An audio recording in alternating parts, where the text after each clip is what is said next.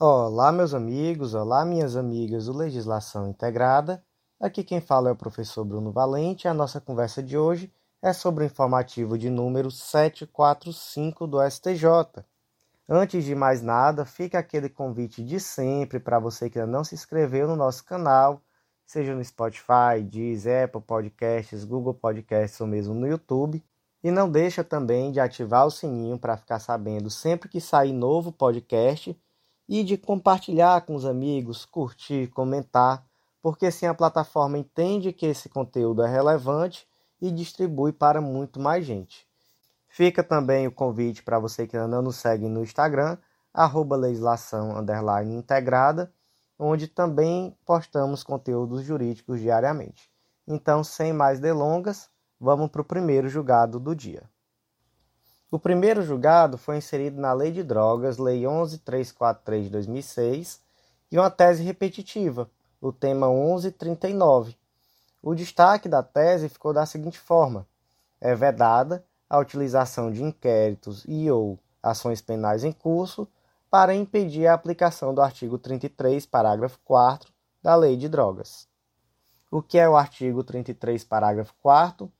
É o tráfico privilegiado, é uma causa de diminuição da pena do crime de tráfico de drogas. Nos delitos cometidos no CAPT e no parágrafo 1 desse artigo, que aqui no caso é o crime de tráfico, as penas poderão ser reduzidas de um sexto a dois terços, e aí havia aqui vedada a conversão em restritivas de direitos, mas esse trecho foi julgado inconstitucional, desde que o agente seja primário, de bons antecedentes, não se dedique a atividades criminosas, nem integre a organização criminosa.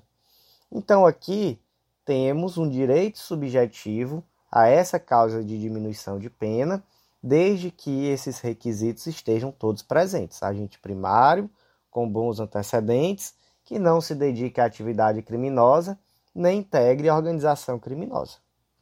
Gente, se os inquéritos ou ações penais em andamento não são suficientes para produzir maus antecedentes, não são suficientes para de forma alguma alterar a pena base, menos ainda vai ser suficiente aqui para afastar essa causa de diminuição. Afinal, um dos requisitos é bons antecedentes.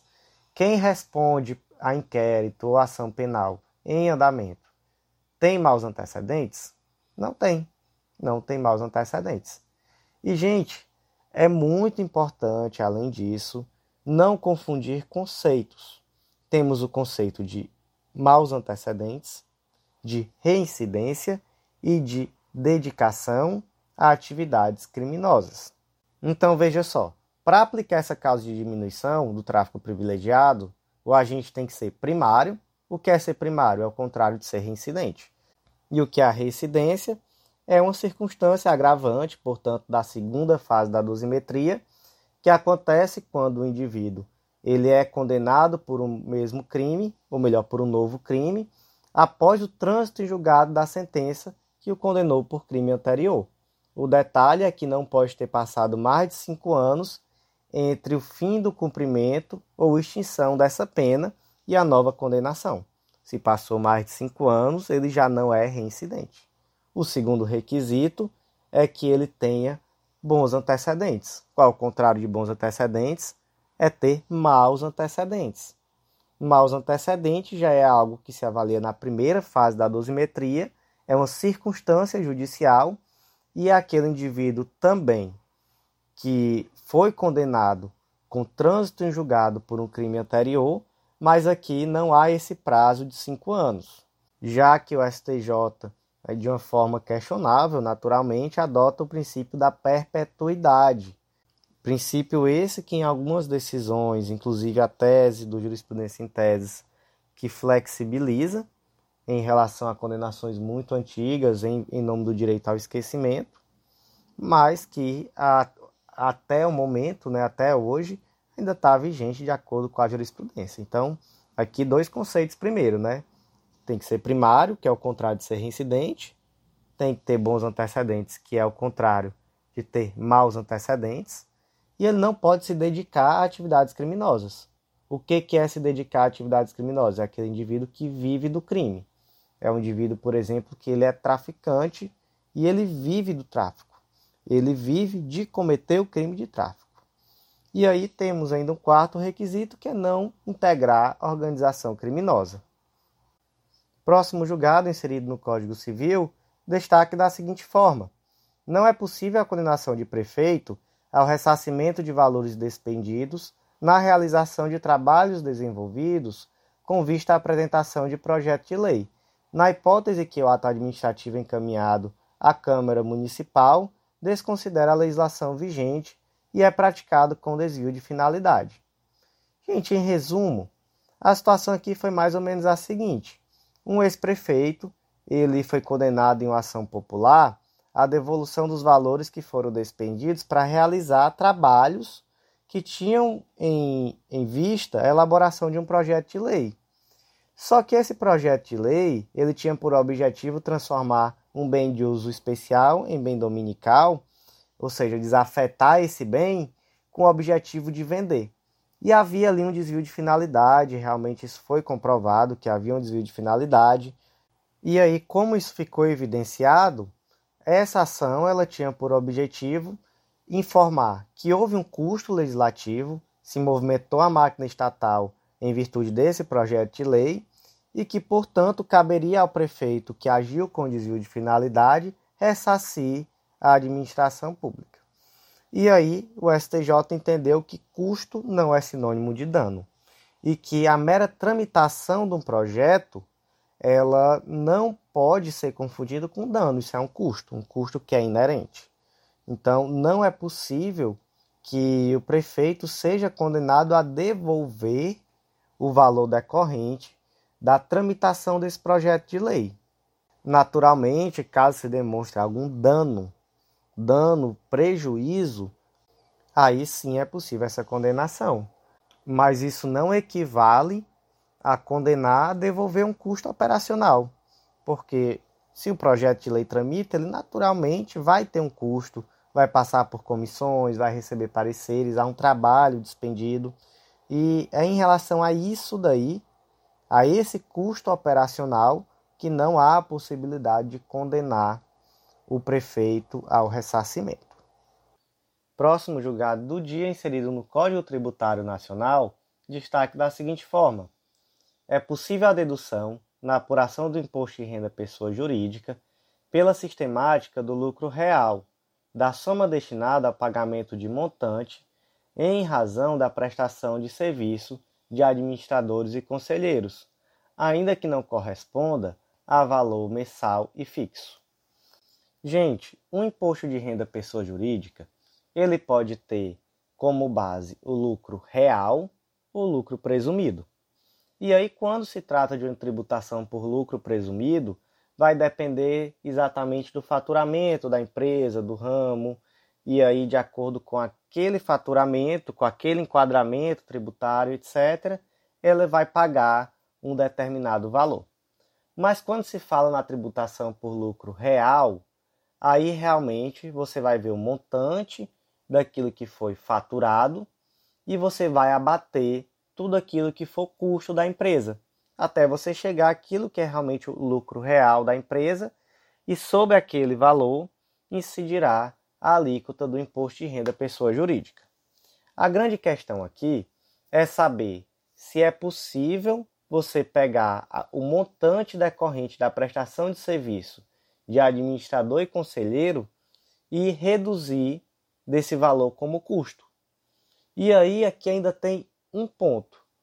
Esses conselheiros e administradores, eles não recebem um valor mensal e fixo, mas sim, nesse caso concreto aqui, um valor eventual.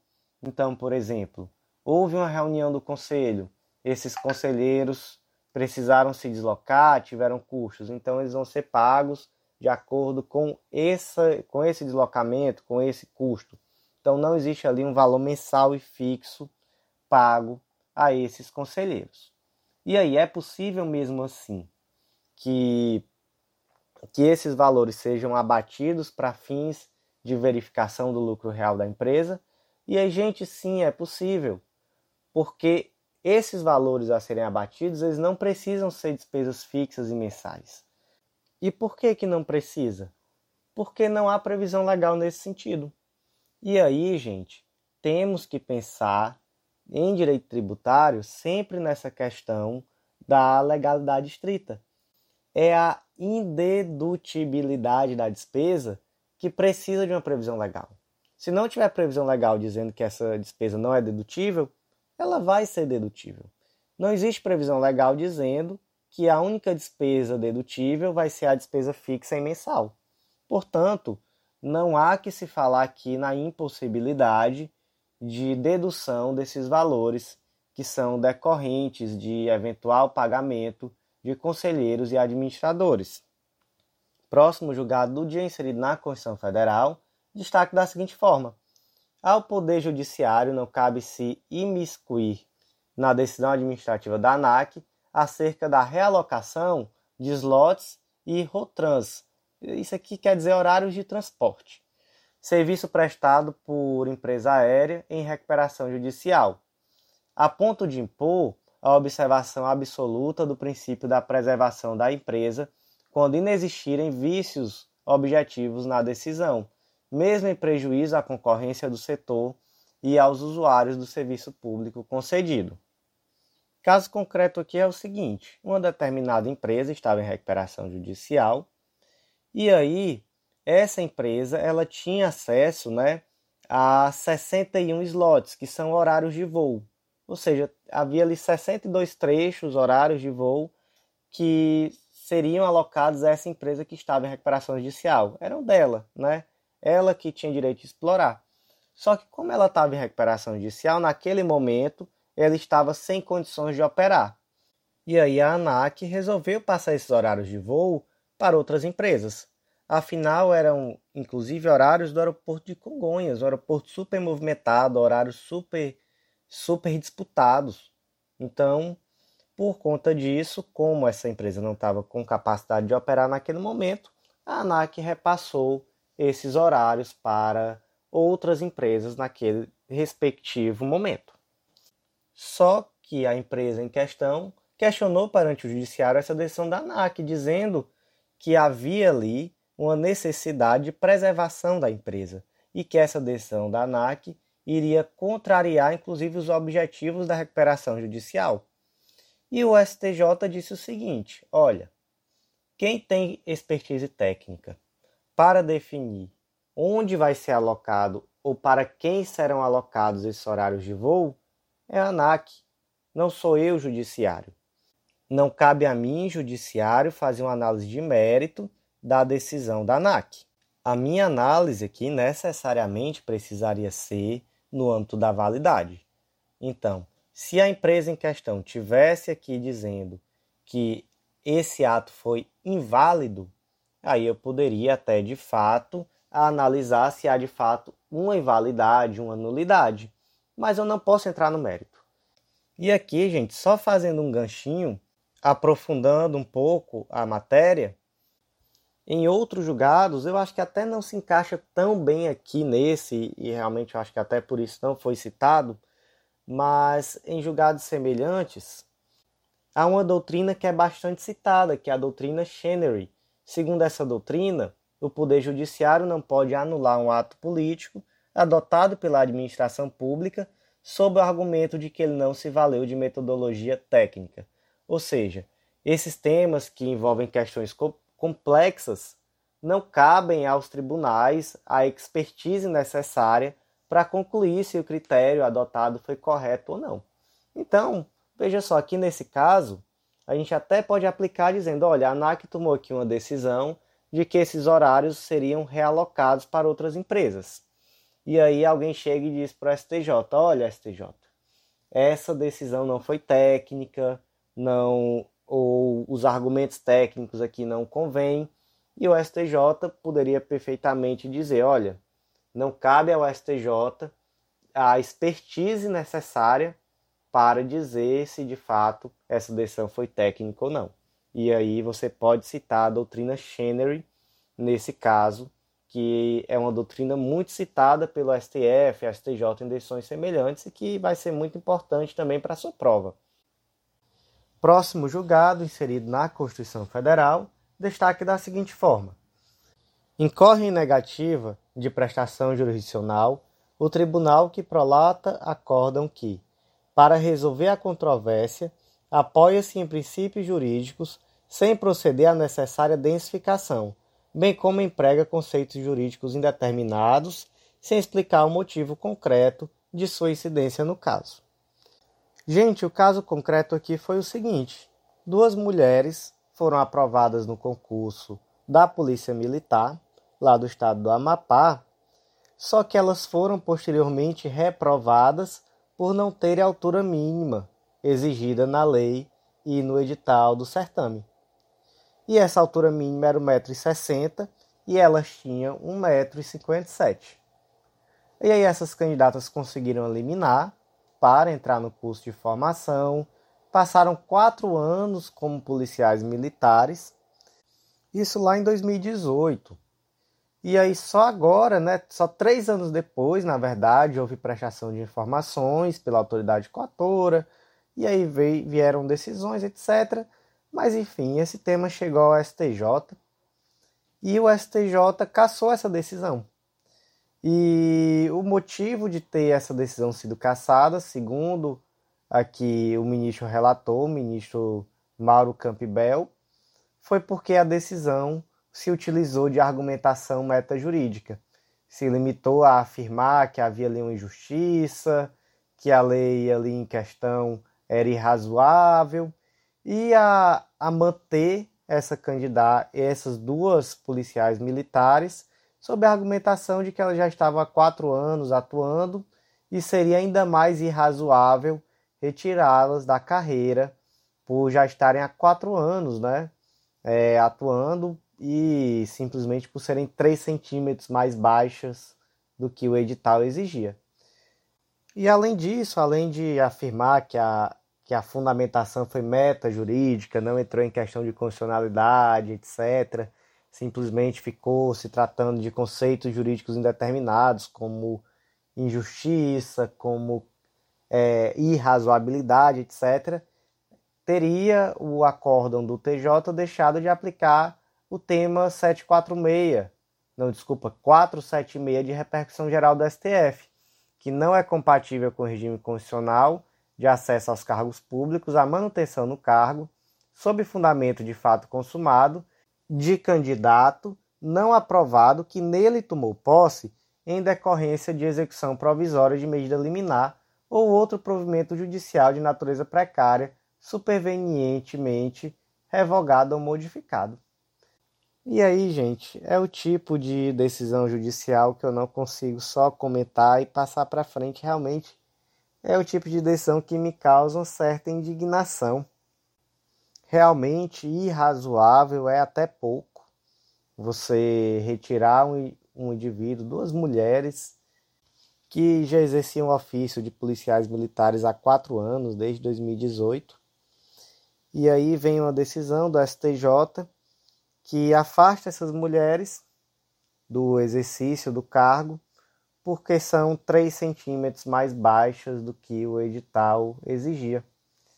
E se faz isso justificando com base em dizer que a decisão judicial foi abstrata, meta jurídica, enquanto na verdade poderia o STJ facilmente suprir essa decisão judicial que foi meta jurídica com fundamentos próprios sem nenhum problema. E esse tipo de argumentação partindo de um tribunal que, vez por outra, toma decisões também que assustam, que são tão meta-jurídicas quanto. E, enfim, infelizmente, às vezes falta bom senso e às vezes parece que tem bom senso demais, de acordo com quem quer que seja aquela parte que está sendo julgada. E concurso público realmente é o local onde mais se vê aberração. Então, essa daí foi uma aberração a mais e realizada pelo STJ com quatro anos de atraso. Próximo julgado, inserido no Código de Processo Civil, destaque da seguinte forma: o recurso que insiste em não atacar especificamente os fundamentos da decisão recorrida seguidamente é manifestamente inadmissível. Dupla aplicação do artigo 932, inciso 3 do CPC de 2015, devendo ser penalizado com a multa prevista no artigo 1021, parágrafo 4 do CPC de 2015. O que, que diz o 932, inciso 3?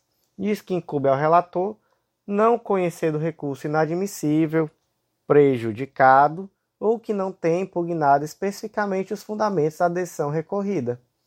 E o artigo 1021, parágrafo 4 diz que, quando o agravo interno for declarado manifestamente inadmissível ou improcedente em decisão unânime, o órgão colegiado, em decisão fundamentada, condenará o agravante a pagar o agravado multa fixada entre 1 e 5% do valor atualizado da causa. Como foi o caso concreto aqui?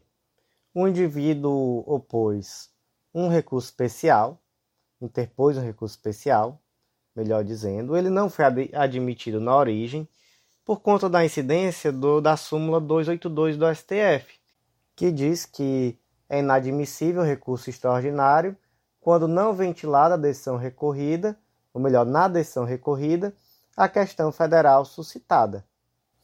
E aí, né, gente, quando você lê essa súmula 282 do STF, tem a mentalidade de que essa súmula foi editada lá em 1963. Na época não existia STJ.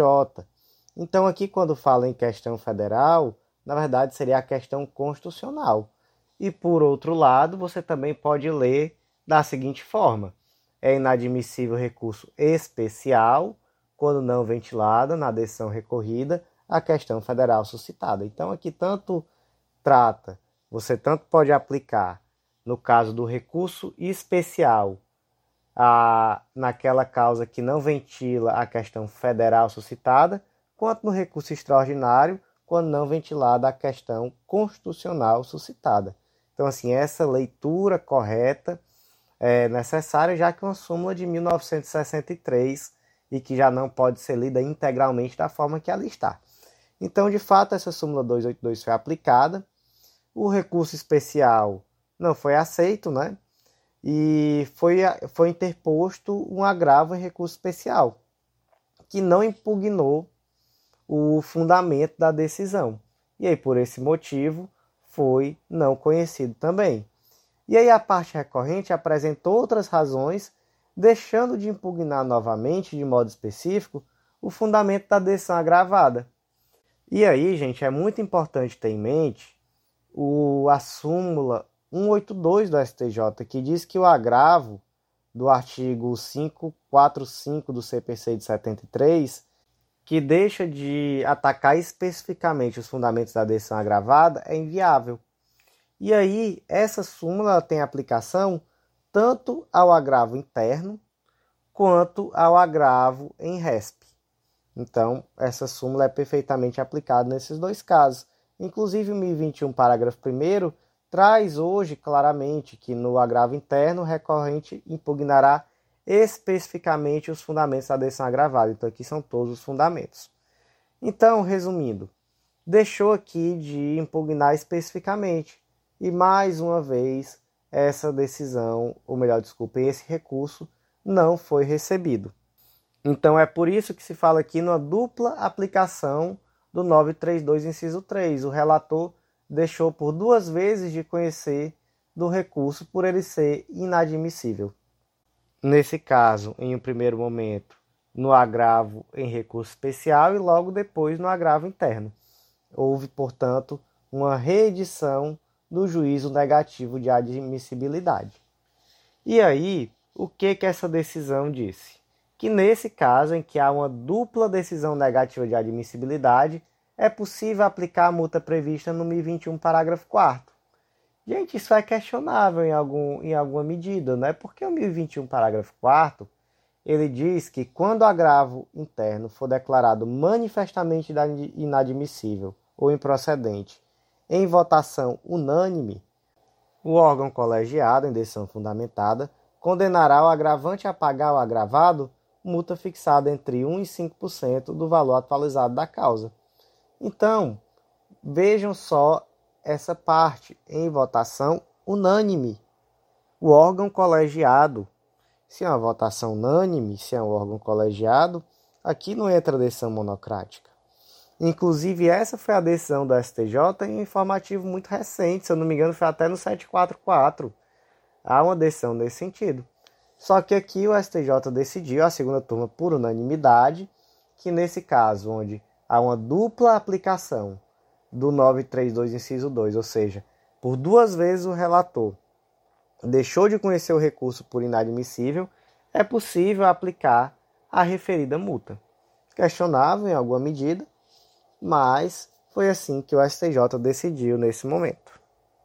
Próximo julgado do dia inserido na Lei 6830 de 80, que é a Lei de Execução Fiscal. Destaque da seguinte forma: não cabe agravo de instrumento em execuções fiscais cujo valor não supera 50 ORTNs. ORTN, no caso, é obrigação reajustável do Tesouro Nacional. Gente, o artigo 34 da Lei de Execução Fiscal diz que da sentença de primeira instância proferida em execução de valor igual ou inferior a 50 RTNs, só serão admitidos embargos infringentes de declaração. Ou seja, não cabe apelação, não cabe qualquer outro tipo de recurso. A quanto equivale 50 RTNs? Gente, lá no ano de 2021, esse valor era de R$ 328,27. E aí, segundo o STJ decidiu, inclusive em uma tese do Jurisprudência em Teses, edição 159, você pega esse valor de, de 328,27 e você reajusta pelo IPCA a partir de janeiro de 2021. Isso dá hoje, só para você ter uma ideia, um valor de R$ 1.257,72. Então hoje uma sentença de execução fiscal que trata sobre um valor aí de mais ou menos R$ 1.200, não é possível recorrer, somente no caso embargos infringentes e embargos de declaração.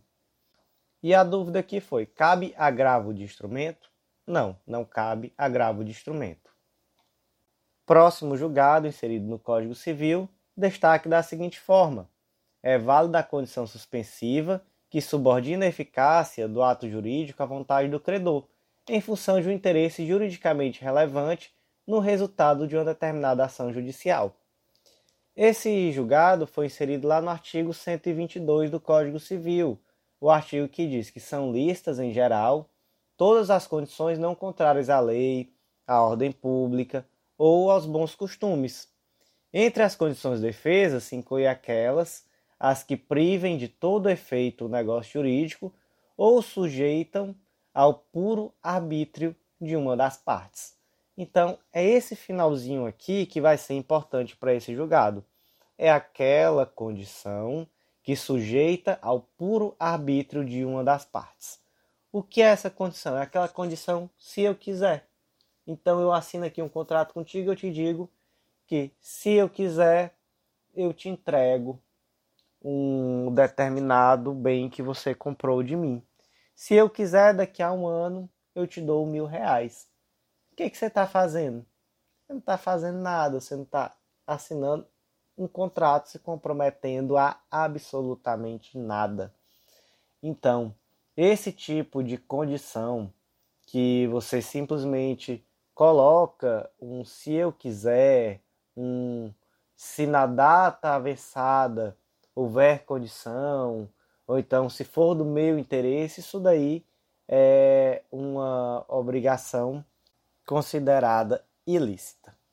Acontece, gente, que isso é muito diferente de uma situação prática em que o indivíduo condiciona a validade de uma, de uma determinada situação, então ele traz uma condição suspensiva no negócio jurídico ao resultado de uma ação judicial. E aí ele diz: olha, se essa ação judicial for positiva, esse negócio jurídico aí vai me fazer sentido. Então, por exemplo, o indivíduo é, propôs uma ação de uso capião, ele chega para me vender a casa e a gente assina um contrato e, ele, e eu digo: olha, se a sua ação de uso capião for julgada procedente, eu aceito daqui dentro do período de dois anos te pagar o valor de 200 mil reais por esse imóvel. Veja só, a gente está aqui, a gente celebra um contrato, 200 mil reais. Mas eu digo, olha, eu só vou te pagar esses 200 mil reais se a ação em questão de uso capião desse imóvel for julgada procedente. Por quê? Porque se não for, eu não tenho interesse nesse imóvel. Por quê? Porque é um imóvel que não vai ter documentação. Olha só, uma condição válida importante, juridicamente relevante. Então, temos aqui uma situação que é muito diferente. Você disser, ah, daqui a dois anos eu compro essa casa se eu quiser. E aí você assina, você não está se comprometendo a nada. Nesse segundo caso, já se trata de uma condição inválida. Próximo julgado do dia, inserido no Código Civil, destaque da seguinte forma: é cabível revisão judicial de contrato de locação não residencial, e aqui no caso era uma empresa de coworking, com redução proporcional do valor dos aluguéis, em razão de fato superveniente decorrente da pandemia Covid-19. E aqui foi o seguinte: o indivíduo alugava um espaço em empresa de, co de coworking e, em virtude da Covid-19, ele ficou sem poder abrir o negócio dele por um tempo. E aí ele pleiteou redução do aluguel. E nesse caso, o STJ entendeu que seria sim cabível essa redução do aluguel, por entender que houve um desequilíbrio econômico-financeiro imoderado para a locatária. Então, ele não desconheceu que, que a empresa proprietária do cowork também teve um prejuízo, mas entendeu que naquele caso concreto houve um desequilíbrio econômico-financeiro com um prejuízo imoderado para a locatária. E aí houve aqui não é, alguns pontos de destaque. O primeiro foi a impossibilidade do exercício das atividades desenvolvidas pelo locatário em razão das medidas sanitárias, segundo a redução drástica de faturamento e terceiro a viabilidade da manutenção do contrato. Então, é, nesse caso concreto, realmente se entendeu que havia ali um caso fortuito externo ao negócio e que seria necessária essa revisão do valor do contrato.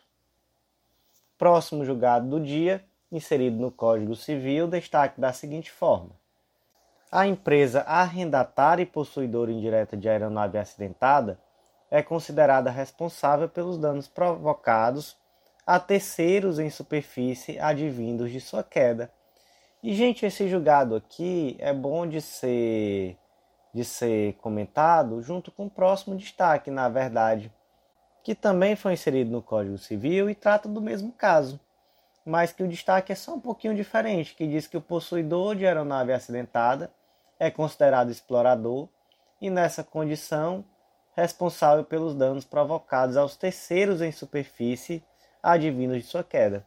Então aqui fala do possuidor da aeronave acidentada e mais em cima fala da empresa arrendatária e possuidora indireta da aeronave acidentada. Então veja só tanto a empresa arrendatária, que é possuidora indireta, quanto o possuidor direto da aeronave são responsáveis pelos danos provocados a terceiros decorrentes da queda de avião.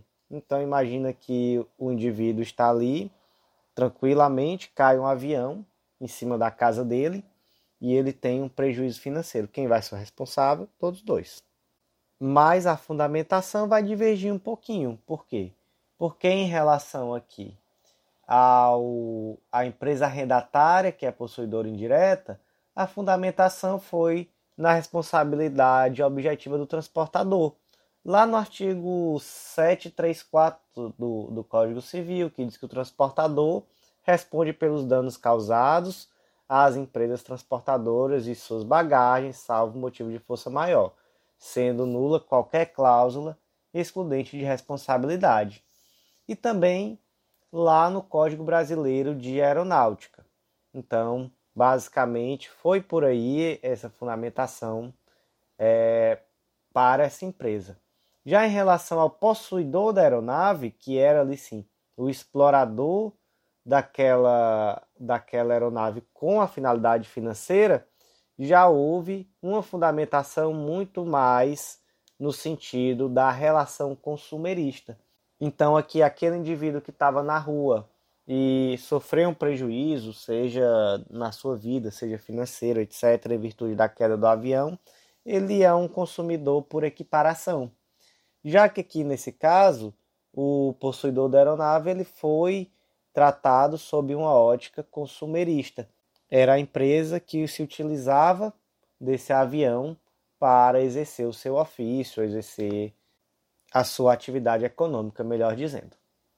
Próximo julgado do dia inserido no Código Civil, destaque da seguinte forma: cessado o comodato, o condômino privado da posse do imóvel tem direito ao recebimento de indenização equivalente aos aluguéis proporcionais ao seu quinhão dos proprietários que permanecerem na posse exclusiva do bem, os quais, caso não notificados extrajudicialmente, podem ser constituídos em mora por meio da citação nos autos da ação de arbitramento de aluguéis. Vamos imaginar aqui a seguinte situação. Eu emprestei a minha casa para minha irmã morar. E eu disse a ela: Olha, você pode ficar aí durante um ano. Durante um ano, ela está lá na situação de comodatária. Quando passa esse um ano, o que, que acontece? Automaticamente existe aqui um dever de restituição do bem. Em não havendo essa restituição do bem, há uma possibilidade de arbitramento de aluguel, já que ela terá que me pagar para permanecer. Por quê? Porque o comodato já acabou. É aqui uma, um caso, então, de mora ex ré, a mora é automática. Já havia um prazo, acabou o prazo, ela tem que me pagar aluguel para permanecer no imóvel. Inclusive, gente, nesses casos a gente fala na dupla sanção. O que é essa dupla sanção? É primeiro a necessidade de pagar o aluguel e segundo é a situação em que o indivíduo fica responsável pelos riscos de, deteriorização, desculpa, ou perecimento do bem emprestado, ainda que decorrente de caso fortuito ou coisa maior. Então, eu emprestei meu celular para um amigo. Eu disse a ele: Olha, você pode passar uma semana com meu celular. Esse indivíduo passou um mês e não me devolve. Depois que passou uma semana, ele está responsável por aquele bem, ainda que um, que um caso fortuito, ainda que uma força maior. Ainda que, por exemplo, ele esteja passando na rua e seja roubado, seja furtado, ele vai responder por, pelo perecimento, pela deteriorização desse bem, já que ele já não deveria mais estar com aquela posse. Aquela posse ali é injusta. Por outro lado, se não existia um prazo certo, a mora vai ser ex persona, ou seja, a mora ela só vai existir a partir do momento em que houver uma interpelação, seja judicial, extrajudicial, etc., cientificando o comodante do dever de restituir esse bem emprestado. Então, temos aqui uma situação, no caso concreto, em que o indivíduo empresta, por exemplo, uma casa a um amigo, não trouxe ali, não disse a ele em que prazo ele deveria devolver, e ele propôs uma ação algum tempo depois, requerendo o arbitramento de aluguel. E aí a dúvida que surge aqui é a partir de que momento esse aluguel será devido. E aí, gente, como não houve notificação judicial, vai ser a partir do momento da citação. Então veja só, o indivíduo aqui estamos diante de um caso de mora ex persona, não havia prazo para devolução e ele foi notificado da necessidade de pagar aluguel ou devolver o imóvel somente quando ele foi citado da ação. Portanto, esse será o termo inicial do pagamento do aluguel. Próximo julgado do dia inserido no Código de Defesa do Consumidor, destaque da seguinte forma: a empresa aérea que disponibilizar a opção de resgate de passagens aéreas por pontos, ou seja, por milhas, pela internet, é obrigada a assegurar que o cancelamento ou reembolso dessas seja solicitado pelo mesmo meio. Gente, aqui o fundamento é a impossibilidade de práticas abusivas. E aqui no caso é a prática abusiva do artigo 39, inciso 5 é vedado ao fornecedor de produtos ou serviços, dentre outras práticas abusivas, exigir do consumidor vantagem manifestamente excessiva. Qual é a vantagem manifestamente excessiva aqui? É uma situação em que o indivíduo na hora de comprar passagem aérea com milhas, ele pode comprar pela internet. Mas na hora de pedir cancelamento ou reembolso, ele tem que fazer uma ligação para uma central, ficar às vezes horas na ligação, ou então tem que comparecer a um guichê no aeroporto. Então, assim, veja só, na hora de vender a passagem por meio de milhas, há ali uma facilidade. Na hora de efetuar um reembolso, cancelamento, há uma dificuldade. Isso é o que? Isso é desproporcional. Então, essa prática foi reconhecida como abusiva e foi reconhecido que, veja só, um ponto interessante. A empresa não é obrigada a possibilitar que o resgate dos pontos seja feito pela internet. Ela pode, por exemplo, ter um programa de pontos, de milhas, e dizer: olha, o resgate de passagem é só pelo telefone. Ok, problema nenhum nisso.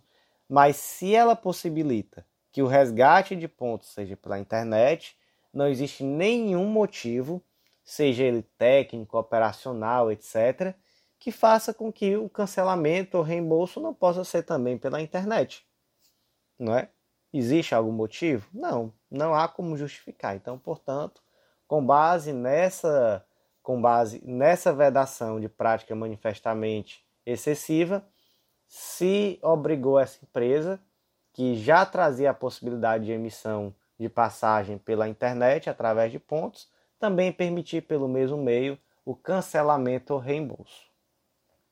Próximo julgado do dia, inserido na Lei de Falências, Lei 11.101 de 2005, destaque da seguinte forma: é possível, por deliberação da Assembleia Geral de Credores, a aplicação do limite previsto no artigo 83, inciso 1 da Lei 11.101 de 2005 às empresas em recuperação judicial, desde que devida e expressamente previsto no plano de recuperação judicial, instrumento adequado para dispor sobre forma de pagamento das dívidas da empresa em seu erguimento. O que que diz o artigo 83, inciso 1? O artigo 83 ele traz a classificação dos créditos na falência. Então ele vai dizer qual vai ser a ordem que os credores vão ser pagos. E quem é que está lá no top 1, inciso 1 do artigo 83? Os créditos derivados da legislação trabalhista, limitados a 150 salários mínimos por credor e aqueles decorrentes de acidentes de trabalho. Só um detalhezinho, tá, gente? Para ninguém confundir isso, pelo amor de Deus. Decorrente de acidente de trabalho não tem limite, não, tá? O limite de 150 salários mínimos é para créditos em geral decorrentes da legislação trabalhista. Se for acidente de trabalho, não entra esse limite de 150. E a pergunta é: essa limitação aqui de 150 salários mínimos, ela incide na recuperação judicial? Porque, gente, lá na recuperação judicial, quando você traz o plano de sorrimento, você também vai dizer como é que você vai fazer para pagar seus credores. Você também vai listar ali a ordem, quem vai ser pago primeiro, quem vai ser pago depois, de que forma. E esse plano de recuperação judicial, ele vai ter que ser aprovado por todas as classes de credores. Então, lá no artigo 41, você vê a existência de quatro classes de credores. Cada uma delas vai ter que votar separadamente a aprovação desse plano de sorrimento, desse plano de recuperação judicial. Quais são essas classes? Na primeira classe estão os titulares de créditos derivados da legislação de trabalho ou decorrente de acidente de trabalho. Veja que aqui não existe limite, não tem esses 150 salários mínimos, mas a gente vai chegar já lá. 2. Os titulares de crédito com garantia real. 3. Titulares de créditos quirografários com privilégio especial, privilégio geral ou subordinado. E na quarta classe estão aquelas empresas microempresas né, ou empresas de pequeno porte. Então são quatro classes de credores. A pergunta é: essa limitação de 150 salários mínimos para que o indivíduo faça parte da primeira classe, da classe trabalhista, se aplica à recuperação judicial? Ou melhor, vamos fazer aqui uma, a pergunta de outra forma.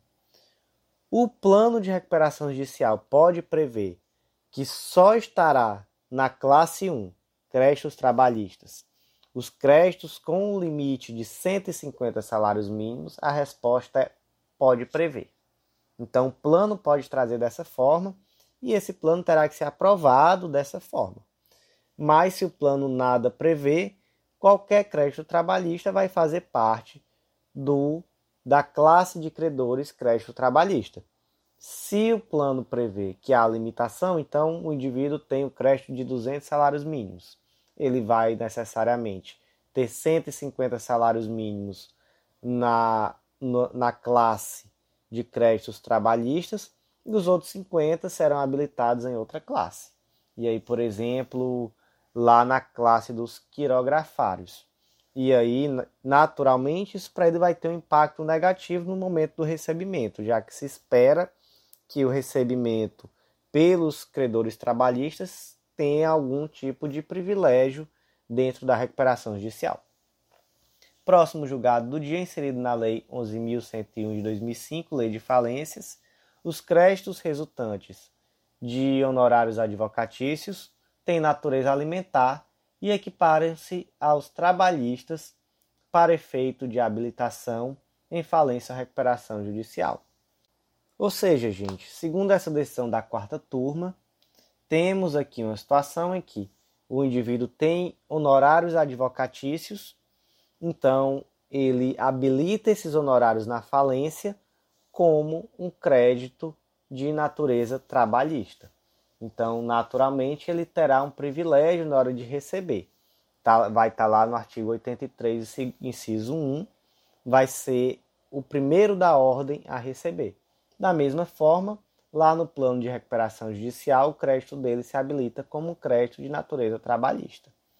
E, gente, esse tema já foi decidido pelo STJ lá na tese repetitiva tema 637, onde se decidiu que os créditos resultantes de honorários advocatícios têm natureza alimentar e equiparam-se aos trabalhistas para efeito de habilitação em falência, seja regida pelo Decreto 7661 ou pela Lei 11.101, observado o limite previsto no artigo 83, inciso 1, ou seja, aquele limite de 150 salários mínimos.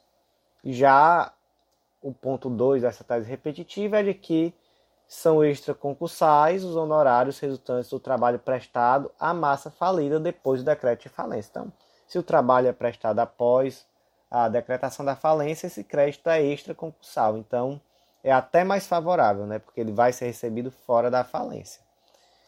Próximo julgado, inserido no Código de Processo Civil, destaque da seguinte forma: o peticionamento nos autos por advogado destituído de poderes especiais para receber citação não configura comparecimento espontâneo apto a suprir tal necessidade esse julgado aqui é bem interessante. Ele foi inserido lá no artigo 239, parágrafo 1 do CPC. Esse artigo diz que o comparecimento espontâneo do réu ou do executado supre a falta ou a nulidade da citação, fluindo a partir desta data o prazo para apresentação de contestação ou de embargos à execução. Ou seja, o indivíduo não foi citado na ação, mas ele compareceu espontaneamente, peticionou no processo, a partir daquele momento ele se deu por citado, né? Então ele já deve, a partir daquele momento, se manifestar sobre o tema, o prazo dele começa a correr. Acontece que aqui foi uma situação bem peculiar, porque o indivíduo, é, ou melhor, o advogado do indivíduo se habilitou nos autos, colocou a procuração e se habilitou, e pronto.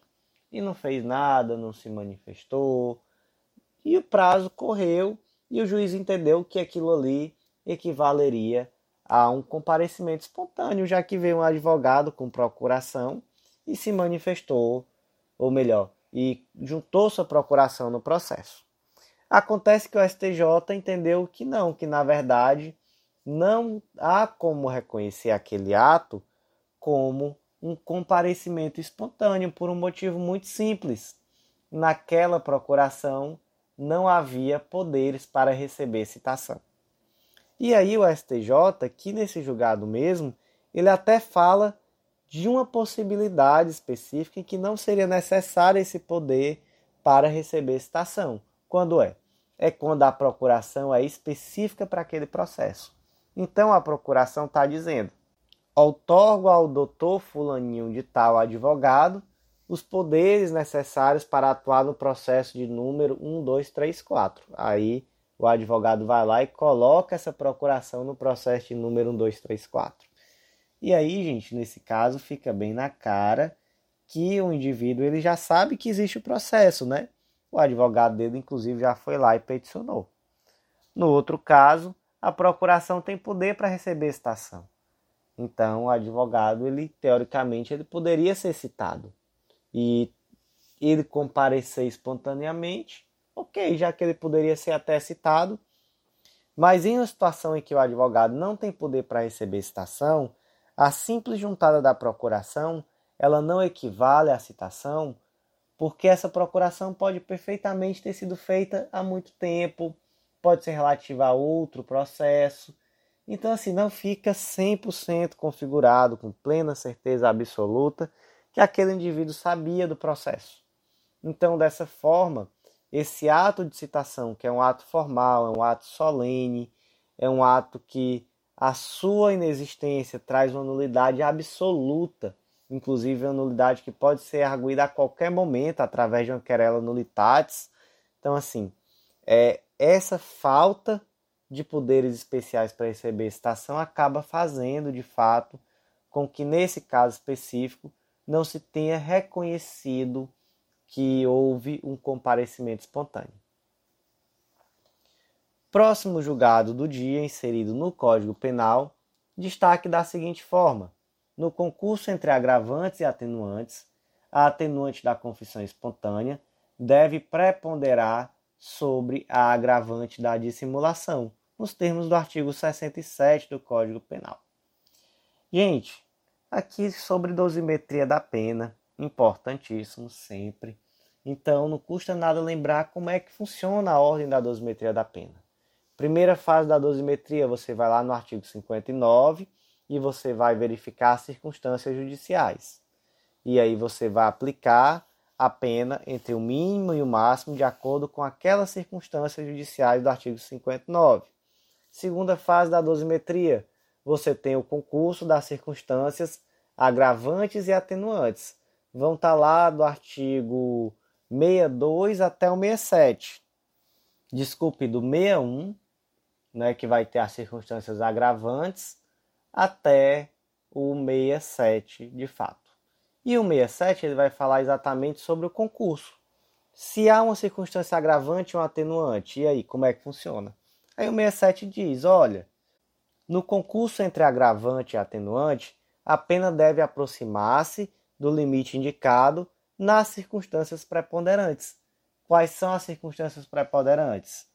Aquelas que resultam dos motivos determinantes do crime, da personalidade do agente e da reincidência.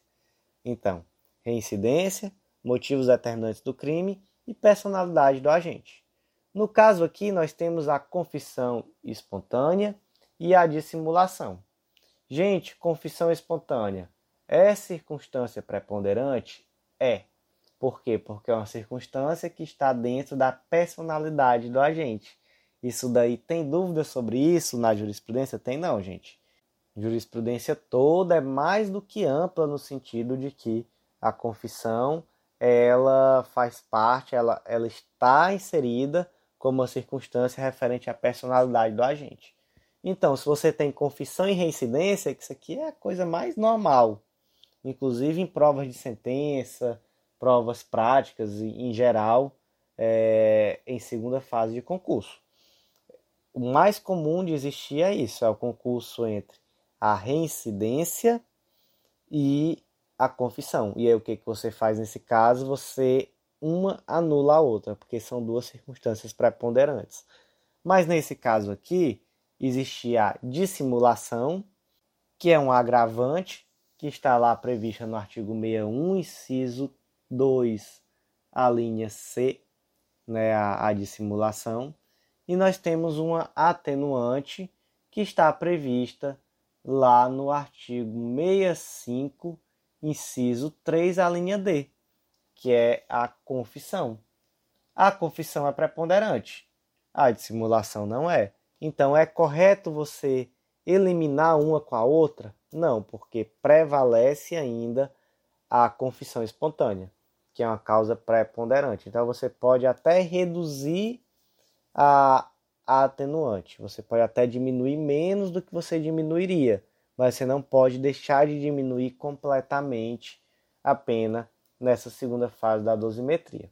Lembrando, gente, que na segunda fase da dosimetria, segundo entende a jurisprudência mais que ampla, a pena vai ter que ser fixada entre o mínimo e o máximo previsto em lei. Só na terceira fase da dosimetria, que são as causas de aumento e diminuição, é que é possível a pena passar do máximo ou ficar abaixo do mínimo.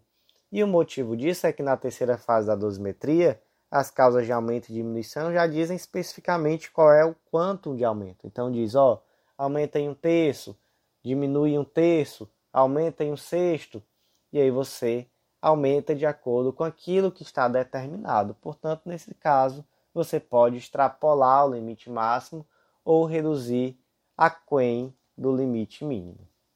Próximo julgado do dia inserido no Código de Processo Penal, destaque da seguinte forma: a inquirição de testemunhas diretamente pelo magistrado, que assume o protagonismo na audiência de instrução de julgamento, viola o artigo 212 do Código de Processo Penal. Gente, o artigo 212 diz: as perguntas serão formuladas pelas partes diretamente à testemunha, não admitindo o juiz aquelas que puderem induzir a resposta, não tiverem relação com a causa ou importarem na repetição de outra já respondida. Parágrafo único. Sobre os pontos não esclarecidos, o juiz poderá completar a inquirição. Então veja só. Na instrução processual, as perguntas são feitas diretamente pelas partes à testemunha. Então, cabe ao advogado, melhor dizendo, nas partes que eu digo, é o órgão de acusação e órgão de defesa. Cabe a eles ir diretamente, formular, melhor dizendo, diretamente as perguntas à testemunha. Qual o nome desse sistema em que as perguntas são formuladas diretamente à testemunha? É o sistema do cross-examination. E aí, gente, o juiz ele pode complementar a inquirição. Então, as partes estão fazendo perguntas. Ficou ali alguma coisa no ar, alguma coisa que realmente era muito importante, o juiz pode ir lá e complementar. Mas agora, o juiz pode, ele mesmo, ter um protagonismo nessa inquirição, ele mesmo começar fazendo pergunta, perguntar mais que defesa e acusação. Pode?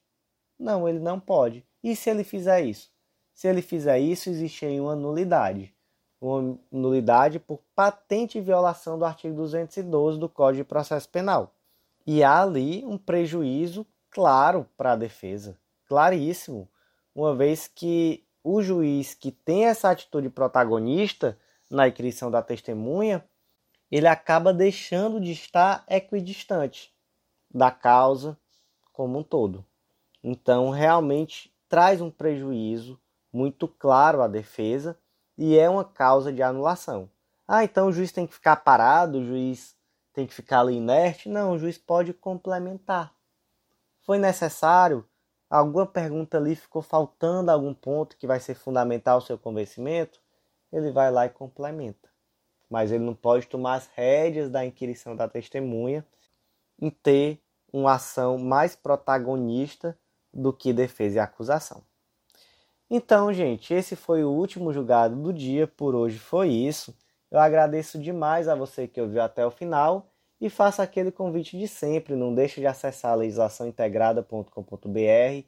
Não deixe de conhecer o Clube da Lei. Lá você vai conhecer esse método de estudo que organiza o teu estudo de lei seca e jurisprudência, te traz um estudo super atualizado, material que é toda semana atualizado por esses informativos que eu comento aqui em áudio. Então, tudo, tudo, tudo que você precisa para dominar lei seca e jurisprudência até o dia da prova que você está pretendendo fazer.